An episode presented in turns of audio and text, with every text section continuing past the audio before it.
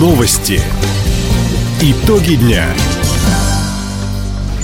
Итоги среды подводит служба информации. У микрофона Александр Скворцов. Здравствуйте. В этом выпуске. Торжественное собрание памяти воинов-интернационалистов прошло в окружном доме офицеров. Паромное сообщение между Холмском и Ванина возобновили. Родные стены помогли Хабаровскому Амуру. Об этом и не только, более подробно. Память воинов-интернационалистов почтили сегодня в крае. Торжественное собрание прошло в окружном доме офицеров в Хабаровске. В нем приняли участие ветераны боевых действий в Афганистане, Сирии, на Северном Кавказе и в других горячих точках, а также высшее командование военных и силовых структур, представители власти. От имени главы региона благодарность воинам выразил первый вице-губернатор Александр Никитин. После митинга участники встречи прошли колонной по улице Тургенева до площади Славы. У мемориала памятника погибшим воинам-интернационалистам состоялась церемония возложения венка и цветов. Память павших в вооруженных конфликтах и локальных войнах почтили минутой молчания.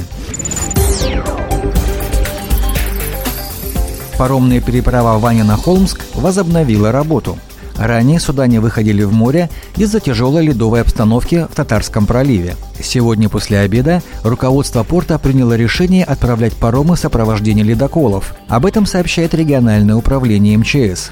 Также, по информации ведомства, предприятие-собственник закрыло две технологические ледовые переправы через протоки Синдинскую и Аридон в Нанайском районе. На этих дорогах демонтируют информационные и другие знаки, установят барьеры для выезда на лед.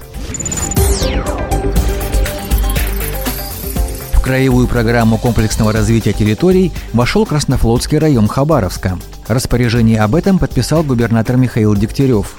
Работы развернутся в границах переулка Ясного, улицы Железнякова. На площади почти в 2,5 гектара планируют возводить индивидуальные дома и жилые здания не выше трех этажей. Кроме того, землю разрешат использовать под огороды и гаражи. Комплексным развитием территории будет заниматься компания «Застройщик 27». Также она сможет привлекать инвесторов.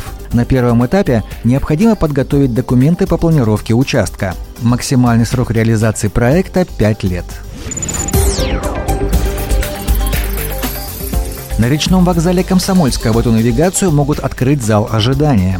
Об этом на заседании Общественного совета при Краевой Думе сообщил замминистра транспорта региона Владимир Березовский. Мы планируем совместно с новым собственником речного вокзала в городе Комсомольске открыть зал ожидания для пассажиров, что, что соответственно повлечет дополнительные расходы как и перевозчика, но в то же время создаст определенные удобства для пассажиров, которые будут следовать по маршруту до Николаевска. Как отметил замминистра, в этом году на организацию перевозок по скоростному маршруту Комсомольск-Богородская-Николаевск дополнительно потребуется 90 миллионов рублей. Это связано с ростом цен на комплектующие, запчасти и горюче-смазочные материалы. Пассажирская навигация на Амуре начнется в мае.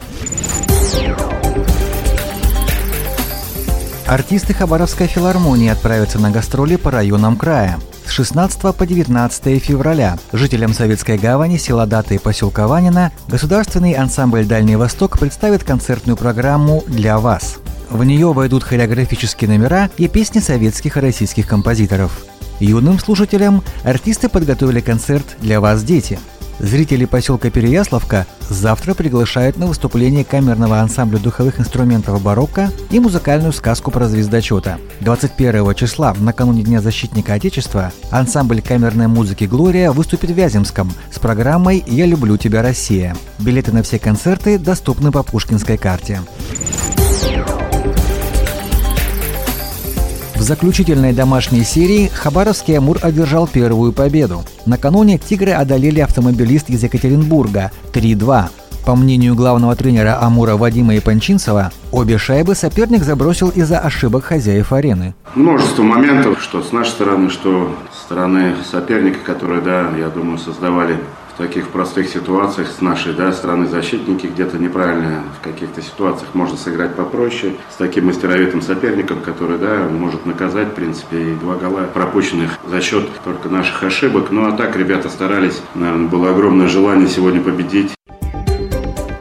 Завтра Амур еще раз выйдет на лед против автомобилиста. Впереди у хабаровчан также по две встречи с Акбарсом и Адмиралом. Таковы итоги среды. У микрофона был Александр Скворцов. Всего доброго и до встречи в эфире. Радио «Восток России». Телефон службы новостей 420282.